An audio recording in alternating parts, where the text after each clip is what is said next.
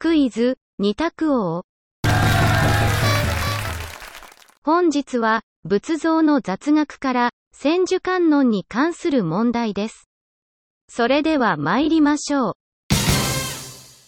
問題。千の手を持つ、千手観音は、目も千個ある。千の手を持つ、千手観音は、目も千個ある。丸か×かでお答えください。